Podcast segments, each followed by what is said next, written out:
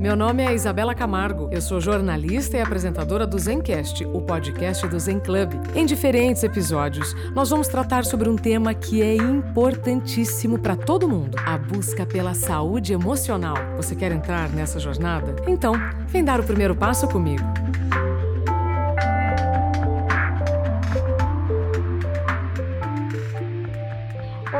Seja bem-vindo, bem-vinda ao Zencast, podcast do Zen Club.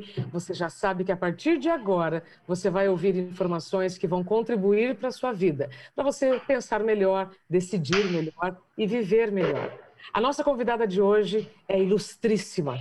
Ela é uma paulistana nota 10, reconhecidamente pela Veja São Paulo, colunista da revista Marie Claire, TEDx Speaker, eleita uma Woman to Watch 2020, ou seja, uma mulher admirável, SEO do Plano Feminino e acabou de assumir uma nova diretoria no Facebook. Uma diretoria que cria conexões com propósito nos negócios. Vivi Duarte, seja bem-vinda. Nossa, que gostoso, que demais. Obrigada por essa apresentação, por esse convite. É sempre muito bom estar com vocês e aprender com você também. Então, estou muito feliz de estar aqui com vocês. Vivi, quem aprende contigo somos nós. Desde que eu te conheci, é, eu fiquei muito impressionada com tudo que você já veio fazendo e especialmente quando você fala sobre hackear o sistema. Então, antes da gente falar do presente, conta um pouquinho como você construiu todo esse currículo. O que te fez inspirar planos nas pessoas? Olha, vou te contar, então, é... Bom, eu, eu sou uma mulher hoje que eu gosto de falar de hackear sistema, porque a gente vive num Brasil muito desigual, né, com é, poucas oportunidades para todos, então isso influencia muito na realização de planos, principalmente de meninas e de mulheres, né, que nascem na periferia de São Paulo, que é o meu caso, né, eu nasci na periferia de São Paulo, é, na freguesia do Ó, num curtiço. Eu sempre gosto de contar sobre isso, porque é importante a gente saber de onde a gente saiu, né, das nossas origens, e a gente valorizar a nossa história também, né, não é, apagar a nossa história, né. Ter nascido num curtiço, num lar de mulheres fortes, sacoleiras do Brás, me tornou essa mulher de negócios que eu sou hoje. Então, eu só posso exaltar a minha história, né? Mas, obviamente, não é romantizar também essa desigualdade, porque é, eu sempre fui muito sonhadora, assim, uma menina que queria ser jornalista, ficava entrevistando as pessoas na rua e ganhava muito concurso de redação, né? E gostava muito de, de planejar as coisas, de criar. Então, sempre ouvia muito não, não é possível, tadinha dessa menina, alguém acorda ela e fala que ela não é a Alice, que não está no País das Maravilhas e era muito invalidada, né? Por pessoas até que gostavam de mim, às vezes queriam me preservar, assim, é muito sonhador e não tem, não tem condições, nasceu pobre, né? Nasceu sem, sem oportunidade. Mas a minha, a minha mãe foi uma grande mentora para mim, é ainda, né? De olhar o caos com, de uma forma propositiva. Então, ela sempre me ajudava a olhar assim, para onde você, onde você quer chegar. Então, as escolhas que você vai fazer hoje vai te levar para lá. Se você quiser ir para esse lugar, andar com essas pessoas, não frequentar né, é, a escola, tal. Então ela me dava essa direção e eu fui muito nesse sentido. E quando eu descobri, né, que eu fui é, hackeando mesmo o sistema por meio da educação, de oportunidades, fui conseguindo é, me formar, é, conseguir bolsas de, de estudo, conseguir entrar na faculdade, entrar em multinacionais. E aí eu fui descobrindo que esse lugar realmente era um lugar para poucos e que as minhas amigas não estavam nesse lugar, né? Que eu era meio que aquele bicho estranho dentro de uma multinacional, com um repertório que não conectava com ninguém. É, eram meninas da minha idade, sei lá, 19 anos, que já falavam inglês fluente, outros idiomas, tinham vivências internacionais com a família é, eu fiquei pensando, poxa, é um mundo totalmente diferente. Eu realmente sou uma, um bicho estranho aqui.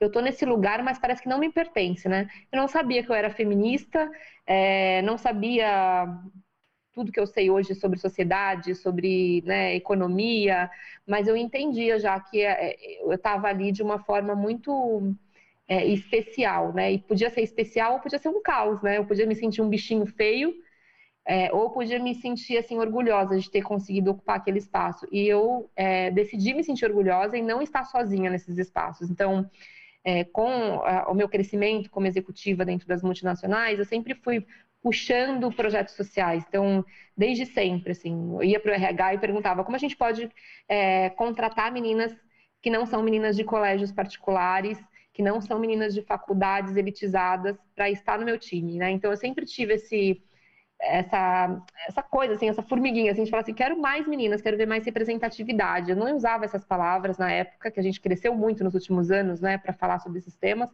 mas eu sabia que eu não queria ficar sozinha, sabe? Não queria ser a única mulher periférica naqueles espaços. Então, desde então eu venho, cada vez mais que eu cresço, eu puxo mais meninas e mais mulheres. Hoje eu tenho meu instituto, né, que você conhece, você é uma pessoa muito especial para a gente, uma mulher muito inspiradora, tá com a gente, né, no, no instituto, é, fazendo cada vez mais. Então, quanto mais espaços eu ocupar, mais mulheres e meninas é, periféricas que nascem sem oportunidades, eu quero que estejam comigo, hackeando o sistema, é, mostrando que é possível a gente realizar sonhos apesar né, de, de, tanto caos assim que existe para pular obstáculos. Eu falo que eu tenho 43 anos, mas se eu for olhar toda a minha vivência, parece que eu tenho 150, sabe? Comparada às minhas amigas de 43 que começaram a fazer mochilão, sabático. Eu nunca fiz um sabático, né? Quero fazer ainda um sabático, acho chique, né? mas é, é isso, sim, sabe, Isa? A gente também, eu acredito muito nisso, a gente valorizar a nossa história e também a gente não querer ganhar sozinha, né? Agora eu estou indo para essa nova posição no Facebook eu estou muito feliz porque é uma posição América Latina e eu, eu sei que eu já tenho muitas oportunidades lá dentro para puxar é, essa pauta, né? Então é, é, é, sobre isso, né? A gente não ganhar sozinha, né? Perfeito. Vivi, nós já vamos falar sobre esse, esse cargo, que só pela descrição já, já, já seria aqui um outro podcast, né? Diretora de Conexões com Propósito nos negócios do Facebook. Já já nós vamos falar sobre isso. Mas antes, quando você fala em hackear o sistema, o que, que você quer dizer exatamente com hackear o sistema? É romper na briga? É romper com exemplo? Como é? É, o hackear é assim, é você conseguir é, acessar um código, né? Quando a gente pensa em hackear sistemas, os hackers, né? Eles conseguem é, programação, conseguem assimilar códigos que eles conseguem se infiltrar e entrar em espaços que estavam super privados ali, né? Então, hackear o sistema é exatamente isso. Como eu consigo, por meio da educação, de projetos especiais, de conexões com o propósito, que é sempre o que eu, eu, eu, gostei de fazer, né? Como a gente consegue ler os códigos sociais hoje, que são esses códigos ainda elitizados, né? Branco, hétero, normativo, é, privilegiado, como a gente consegue ler esses códigos e como a gente consegue se conectar é, por meio nossa, dos nossos valores, da nossa intenção, se conectar com esses códigos e entrar, se infiltrar nesses espaços que não eram para gente, né? Então, eu nunca olho para a gente conseguir a transformação de um lado da, da briga, da, da guerra. Eu acho que pode ser importante esse lugar da revolta, da raiva, né? Pode mover a gente, mas no momento você vai ter que sentar e dialogar, entender o que, que tem ali de diferente, quais são os códigos que eu posso ali é, entender e posso assimilar para eu poder me infiltrar, né? Eu sempre fui assim. Então, no plano de menina, por exemplo, a gente faz isso. A gente conecta meninas com oportunidades de grandes multinacionais. Mas antes a gente prepara as meninas, a gente capacita, a gente ensina inteligência emocional, a gente faz com que elas entendam que elas estão ali e o lugar delas é um lugar especial, porque elas vão ter muitas diferenças né, sociais para lidar. Então a gente prepara essas meninas mesmo como umas soldadas mesmo, de sabe? Não deixar infiltrar uma violação é, de, de repente, uma pessoa, um executivo que chega para uma menina que acontece, né? Ai, posso pôr a mão no seu cabelo? Nossa, você mora no Capão Redondo. Gente, mas você vem de quê, né? Você... Então, são coisas infelizes que elas estão preparadas para responder e elas não vão sair daquele lugar que é delas por direito. Elas vão construir o, o território delas ali muito bem pautadas, né? Mas a gente hoje também ajuda as empresas a né, parar com esse tipo de, de código também de opressão que tem, né, e que existe. Muitas vezes é inconsciente, mas existe. A gente ajuda hoje também para não ficar tão agressivo para as meninas que estão entrando na, nas empresas, que a gente conecta, né? E poder ser mais suave nessa transição, essa, esse lugar, né? Vivi, na prática, quantas meninas você já formou para o mercado de trabalho?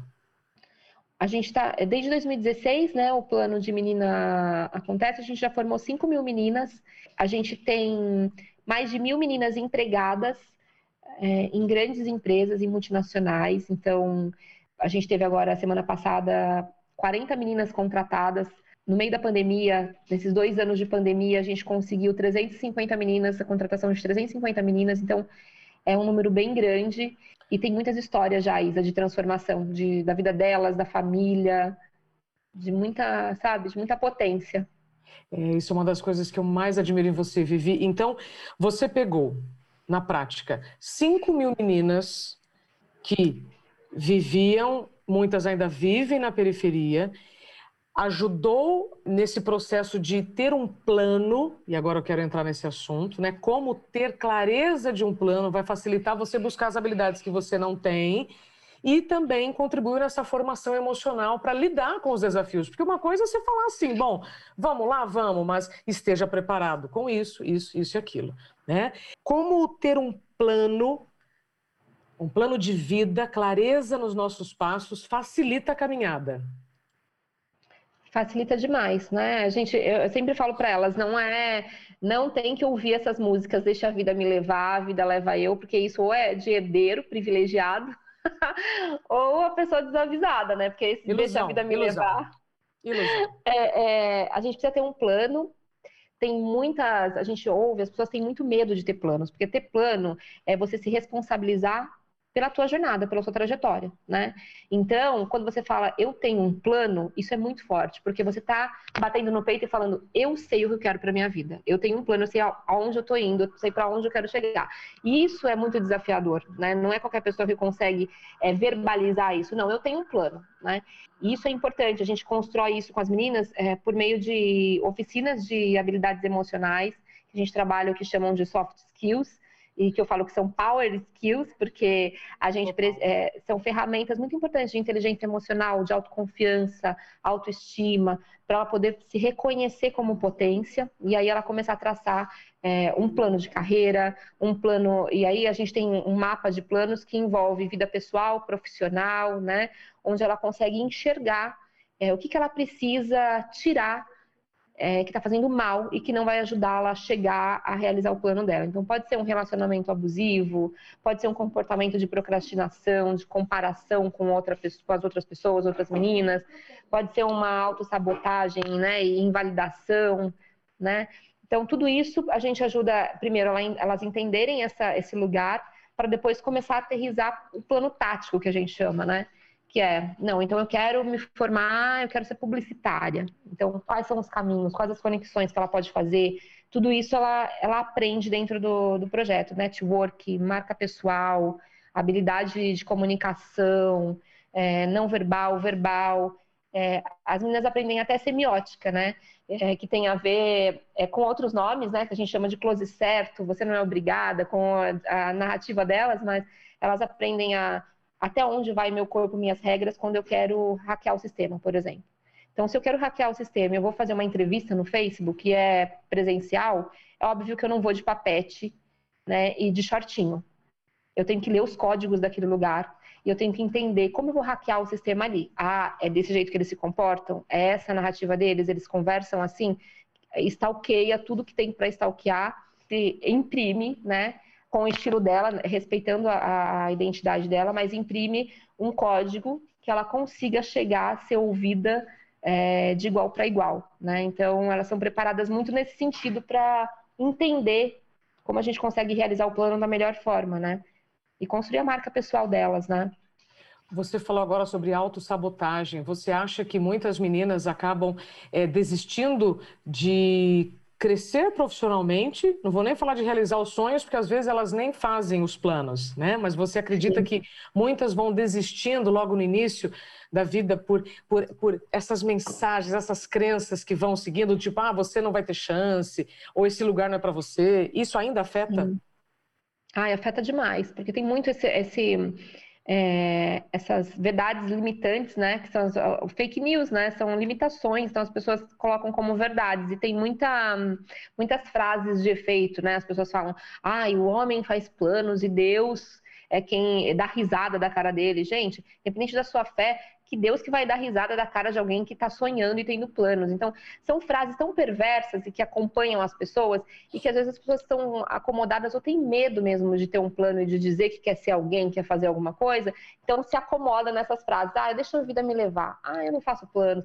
Então, a gente vai ajudando as meninas a tirar isso da frente Muitas vezes elas ouvem isso em casa, nos, com os familiares, como eu ouvia, né? Eu ouvia de uma vizinha, que é a dona Toninha, que ela falava assim: Ô, oh, Fia, sua mãe é doida, você não vai ser jornalista nunca. Olha aí onde vocês moram. Isso é coisa pra gente rico, né? E eu chorava, assim. Eu ia falar com a minha mãe, minha mãe falava: para de ficar contando as coisas para ela, porque ela não, não sabe nada. Ela não sabe nada, ela não sabe nem o que é jornalista. Então, assim, a, a dona Toninha é só para ir lá tomar, comer o bolo e conversar com ela de outras coisas. Não fica mais contando isso, porque a minha mãe falava que a dona Toninha não sabe do que ela está falando, né? Então, ela falava: você quer ser? Se você quer ser, você vai ser. A gente vai atrás, né? Então, eu tinha essa mãe que hoje é o plano de menina também, né? Gente, eu adorei esse exemplo da dona Toninha. Ô, Vivi, me faz então levar para a próxima pergunta. Ter mentoras, mentores, é, é importante né, saber onde você vai colocar o seu tempo, sua atenção. Você vai ouvir a dona Toninha, que não sabe nada daquilo que você quer fazer, e porque hoje as redes sociais elas facilitam muito essa conexão. Eu me lembro da Rachel Maia é, estimulando, né? A Rachel é uma maravilhosa, fantástica, é, e ela estimulando assim, procure as pessoas que você admira nas redes sociais, porque hoje com o LinkedIn, com o Facebook, com o Instagram você se conecta mais facilmente do que antes. Como é que você sugere essas conexões com mentores? O quanto é importante você definir também quem você vai ouvir? É muito importante, porque essa dona Toninha é aquela vozinha sabotadora que a gente ouve é. também. Às vezes a gente é a própria dona Toninha da gente mesma, né? Exato. a gente mesma se olha e fala, gente, não vou conseguir, por que, que eu tô fazendo aqui, né? É, eu, e em todos os momentos a gente vai ter um, um, esse pilar da autossabotagem, da síndrome da impostora, é, chegando para a gente. A gente só tem que aprender a bloquear isso. Por exemplo, agora com essa nova posição no Facebook, eu converso com pessoas do, do mundo inteiro. Então, é, a dona Toninha, a vozinha da sabotadora, veio para mim aqui falar: gente, seu inglês é péssimo. Foi uma péssima ideia isso. Como assim você vai. Você pensa mesmo que você vai conseguir falar e trazer suas ideias com um inglês desse, né? E, e eu fiquei muito nervosa. Segunda, terça-feira, foi a minha primeira semana de experiência, né? E eu precisei é, fazer o que eu falo para as pessoas fazerem, e, e para mim, né? E foi um desafio muito grande. Eu ainda estou fazendo isso essa semana, né? E a próxima semana e esse mês eu acho que vai essa vozinha vai ficar e eu vou potencializar o que eu mais sei fazer, né? Aumentar o volume das minhas. Por que, que eu estou aqui? Por que, que eu estou fazendo isso? Né? Quem sou eu na fila do pão, né? Então, isso é, é muito, assim, importante a gente sempre se autovalidar e aumentar a potência das nossas qualidades, que às vezes isso fica muito perdido, né, para para a gente, né? E a mentoria, quando você procura pessoas que, que podem te ajudar a ser melhor, isso é muito importante também. Porque às vezes a gente é, ou fica intimidada de buscar uma, uma mentoria, né? Eu faço muito isso. Eu, eu, homens e mulheres, né? Hoje eu tenho três mentores, né? e dois homens e uma mulher. É, uma outra mulher que era minha mentora, a gente virou muito concorrente, então ela achou que não dava mais para a gente ser mentora. Achei uma bobagem, mas enfim, é, continuamos amigas, mas não somos mais, ela não é mais minha mentora, porque eu, eu virei meio uma concorrente do business dela. E, mas assim, eu fui atrás dessas pessoas, são CEOs é, do Brasil, fora do Brasil, e que eu, eu falei, eu quero é, conhecer essas pessoas. Eu vou mandar um e-mail, eu vou chamar no LinkedIn, eu vou me apresentar e vou falar: é, quero, quero ser mentorada por você, porque eu quero chegar nesse lugar, eu quero entender como você fez isso. É, eu também posso te é, dividir com você as minhas experiências nesse sentido. E eu faço isso até hoje, dessas conexões. A gente Legal. não pode ter vergonha, né? E tem que ter humildade também para ir buscar essa mentoria, porque é, a gente ser mentorada, a gente tem que ter humildade para aprender, né? Então, sempre estar tá nesse lugar assim de aprendizagem é importante e buscar se inspirar, seguir pessoas que inspiram a gente e deixar de seguir pessoas que geram ansiedade, que te geram essa sensação às vezes de né, impotência. É, fazer esse, esse, esse autocuidado também é importante nas redes sociais, né? Sim, Vivi. Então, já que você, é, já que estamos falando sobre agora a, a criação do plano em si, é, você sempre teve essa ideia clara, né? Depois da Dona Toninha, depois de tudo, né, que aconteceu, o processo, o plano ele foi sendo construído ou foi a partir de algum evento, alguma situação que você conquistou, que você falou, pronto, eu quero daqui 10 anos estar fazendo isso, daqui 15 anos fazendo aquilo. Te pergunto isso, Vivi, porque às vezes nos sentimos culpados quando ainda não temos um plano. Alguém está nos ouvindo e está falando, nossa, mas eu tenho 40 anos e eu ainda não tenho um plano. Tem idade para a gente fazer um plano? Nossa, não. Toda a idade é idade para a gente fazer planos. E um exercício muito legal para fazer plano é a gente escrever as nossas paixões. Eu, eu tenho meu diário até hoje, sabe? Escrever as coisas que a gente gosta, que a gente aprendeu no dia. Eu faço muito esse exercício, assim. Hoje, não todo dia, mas toda semana eu faço. No sábado de manhã que eu faço meu spadei, né? Para mim mesmo. eu tenho esse momentinho, assim, de escrever o que eu aprendi na semana. E isso, dali a gente se lendo, se ouvindo é, é, legal porque a gente às vezes tem um insight, assim, putz, eu podia fazer isso, né? E o plano feminino nasceu da, muito da minha observação aí desde o início de carreira, a olhar que o quanto a gente é invalidada, né, por ser mulher. O plano feminino é, é para mim era foi uma resposta para tudo que eu passei dentro do mundo corporativo em relação à invalidação, silenciamento, é, plágio, né? Eu passei por muito plágio. Eu, eu, sempre fui uma mulher muito criativa e muito à frente do cargo que eu ocupava. Então eu já eu era estagiária e já estava criando é, produto, desenvolvendo produto para a linha de produtos da América Latina, assim, ideia, toda a linha de campanha. E aí o meu gerente pegava tudo aquilo e levava para os diretores da companhia e não falava que era eu que tinha criado, né? Então, é, tudo isso, é, para mim, me fez ter força para empreender. Eu tinha 32 anos, é, eu já via o machismo muito forte na companhia, eu, fazia, eu era gerente de marca de uma empresa grande de alimentos, e, e, assim, já fazia campanhas milionárias, cuidava de muita coisa, e a gente fazia lançamento de produtos em grandes feiras, a APAS, né, feiras fora do, fora do Brasil, a Nuga, na Alemanha, e nas épocas de feira, os executivos ficavam muito assim.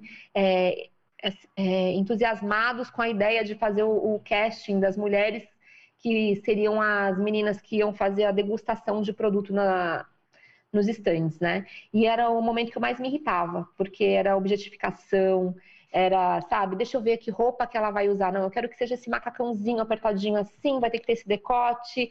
Ah, eu quero que sejam é, cinco loiras, cinco morenas, como se a gente fosse realmente um pedaço de carne, um produto ali para. É, a gente não estava lançando só um produto. Né, de uma multinacional. A gente estava usando mulheres para agradar esses executivos na, no, no, no, ponto dali do, do, dos stands. E você imagina as feiras como funcionam, né? Os executivos ali querendo experimentar o produto, mas o produto real que eles queriam experimentar eram as meninas que a gente tinha contratado. Isso me irritava de um grau. Eu ficava assim, gente, não é possível. E fora a narrativa da propaganda, com a mulher sempre servindo, fazendo bolo, com aquela cara feliz aquilo tudo estava me irritando. Amiga, eu nem sabia que eu era feminista, mas aquilo me irritava, me deixava tão nervosa que eu falava, poxa, eu estou estudando tanto, tem pesquisas internacionais, nacionais, mostrando que a mulher tem um poder de compra gigantesco, que a gente movimenta a economia do Brasil, e no final do dia eu tenho que criar campanha desse jeito, com a mulher nesse lugar, e eventos que objetifiquem a mulher, né? Um, um, isso me incomodou e eu falava, esse lugar não é meu. E eu comecei a pesquisar e achei um termo que chama empowertizing. Então, esse é, é, que estava acontecendo no, no, fora do Brasil já em 2007, que era a, a, o advertising, né, a, propaganda, a publicidade, buscando como empoderar o consumidor, porque a publicidade já entendendo que era um agente de transformação e não podia objetificar a mulher, não podia ser machista. Eu falei, gente, é isso que eu quero. E aí eu estudei muito, é, vários artigos, vários modelos de negócio que estavam acontecendo fora do Brasil e criei o Plano Feminino, que era uma provocação, foi pioneira no Brasil, é, a provocar a publicidade a não usar licença poética para ser machista, racista, usar a gente como um pedaço de carne, né? E saí dessa empresa que eu trabalhava e montei meu negócio. É, mas foi muito dessas observações, inquietação. Então, eu acho que também ter um plano é muito dessa de ouvir nossa intuição também, sabe? Quem não tem um plano ainda, né? Porque sempre tá ali, sabe? Uma coisinha assim que fica. E às vezes a gente quer abafar, né? Não quer. É muito bonito isso que você falou. Uma coisa é o que te incomoda e você reclama, e a outra é aquilo que te incomoda e você tem uma crítica e faz algo para mudar. É, isso é fantástico. Vivi, caminhando então para a nossa conclusão, porque senão a nossa prosa aqui ela vai se estender, né? Imagina, você fala muito para nos ensinar, muito para nos ensinar. É, hoje você está assumindo um cargo que você vai impactar vidas de milhares de pessoas, não só no Brasil, como no mundo.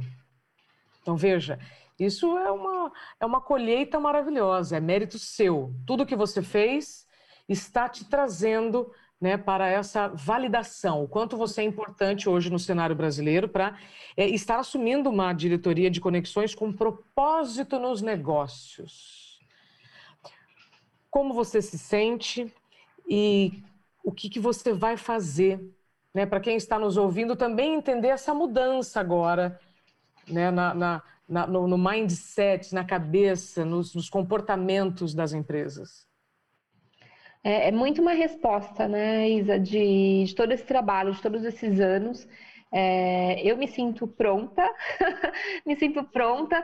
É, vou construir na barriga, como eu falei para vocês, aquela vozinha da impostora, né, em relação ao idioma que eu estou me preparando, estudo todos os dias agora e me preparando tecnicamente é, para que eu consiga cada vez mais ter uma fluência e, e conversar com os meus pares, né, com, com o meu time. E, mas já, já estamos muito alinhadinhos. Essa semana foi muito importante para mim, fui muito bem acolhida. Mas em relação à minha carreira, eu eu estou muito feliz porque imagina que a gente está numa gigante que é a, a, uma das maiores companhias do mundo de tecnologia. É, que tem é, mídias sociais que podem ou polarizar ou despolarizar as pessoas. Então, o meu papel é criar é, negócios, projetos com gigantes, né? Para que a gente consiga que a, as empresas realmente trabalhem com propósito, sejam agentes de transformação, a gente consiga gerar negócios, gerar resultados eficazes para as empresas, fazer as empresas sim ganharem dinheiro, a gente está né, num lugar que é de negócio, é business, mas que dá para todo mundo ganhar junto, dá para a empresa ganhar, para a sociedade ganhar, é, todo mundo pode né, se dar bem nesse jogo de negócios, né? Então, o meu papel é esse, é um, um, uma vertical inédita, então ainda tem muita coisa para a gente desenhar e, e, e construir, né? E eu estou bem me sentindo desafiada, que é o que é importante para eu continuar nas coisas que eu faço. Eu gosto de me sentir desafiada e estou bem empolgada também e feliz que agora consigo fazer o que eu fazia no micro, num macro macro, né? Perfeito, perfeito. Vivi, suas considerações finais. É, queria que você trouxesse um pouquinho desse, mesmo com medo, vai com medo mesmo, buscar as habilidades, é, buscar uma mentora, um mentor, é, porque você pode conseguir, né? É isso. Pode acontecer, você pode conseguir, mas ter clareza de um plano, para mim, é a, a coisa hoje mais fantástica, porque a gente vive num mundo de excessos. E aí a gente não tem tempo de parar para ter um plano. Então, como é que você pode inspirar aqui quem está nos ouvindo a ter um plano? Olha, primeiro de tudo é isso, ouça a tua intuição, é, coloque as suas habilidades, né, numa forma potencial, então assim, é, não tenha vergonha de se autoelogiar. O que, que você é muito bom em fazer, que você gosta muito de fazer, que você gostaria de fazer. É, daí já pode sair um, um, um insight para o teu plano. É, uma coisa também importante é escolha suas batalhas. A gente tem muita coisa, como a Isa falou, a gente está assim, bombardeado de informação, a gente não precisa falar de tudo, entender tudo. É, nós não somos é, como mídia social, a gente não está ali para a toda hora, a qualquer instante, a gente tem o nosso tempo de assimilar a informação. Então, escolha suas batalhas, é, desenhe teu plano de uma forma coerente, mensurável também. Acho que a gente pode ir crescendo e se orgulhando das pequenas grandes conquistas, né? É isso que faz a gente chegar onde a gente quer também. Então, quando a gente começa a valorizar as pequenas grandes conquistas, a gente está ali se autovalidando também. Então, isso é importante. Quando eu comecei o, o plano feminino, nos primeiros dois anos eu quase quebrei. Então, no terceiro ano que eu consegui fechar meu primeiro projeto de milhão e consegui me firmar, mas os primeiros dois anos foram de muita, muita luta, muita, muita resiliência. Tinha que trabalhar de frila em outras empresas de comunicação é, para dar o dinheiro para eu conseguir ter pelo menos dois funcionários para me ajudar. Então, é isso, né? Às vezes nos os bastidores ninguém conta e a gente fica olhando assim a vida das pessoas no Instagram e não imagina que tá todo mundo ralando, todo mundo tem conta para pagar, tem problema. Então, não se compare com ninguém também e, e assuma, né, o teu plano. Tenho certeza que você vai conseguir, mas o principal que eu aprendi com a Isa no livro dela também, com as experiências é, que eu tenho com, com a Isa, assim, de, de amizade, é também de você se dar um tempo, de você se cuidar, de você, né, no meio de tudo, toda essa, toda essa correria, é, tenha um plano, corra atrás dos seus planos, mas nunca se esqueça para trás, que é agora o meu mantra, né, de, de autocuidado, que é muito importante para a gente realizar tudo que a gente quer, né, Isa? É isso aí, se incluir na própria agenda. E Vivi, que bom que você se incluiu na própria agenda para você estar, então, iluminando tantas pessoas, né, ajudando nos planos de tantas pessoas e que essa luz se multiplique. Vivi, muito, muito Amém. obrigada pelo seu tempo. O microfone está sempre aberto aqui no Zen Club para você compartilhar suas vitórias, seus aprendizados e também todo o seu planejamento né, com as meninas é, do plano feminino, porque esse é um trabalho fantástico. Para quem está nos ouvindo e quer saber mais, quais são os caminhos? Olha, a gente está abrindo agora voluntariado de mentorias online, então pode entrar em contato com a gente. Tem o site planosdemenina.com.br do nosso instituto. Lá tem um, um, menu, seja voluntária, seja mentora. Você pode entrar lá e se cadastrar e a nossa equipe vai entrar em contato. Tem também o Instagram, que é arroba plano de menina oficial do nosso instituto, e tem o meu, que é arroba plano onde a gente divide as dicas também de liderança feminina, né, de, de conhecimentos que eu vou tendo aí no, nessa jornada, eu vou dividindo com outras mulheres também. Então, obrigada por esse projeto também, Zen Club, é, vocês aqui é uma inspiração para gente e que ensina muito, uma mulher muito corajosa que faz acontecer também, então estou muito feliz de estar com vocês nesse projeto. Obrigada. Seguimos juntas. E para você que está nos ouvindo, muito obrigada pelo seu tempo e confiança. Até o próximo Zencast, o podcast do Zen Club.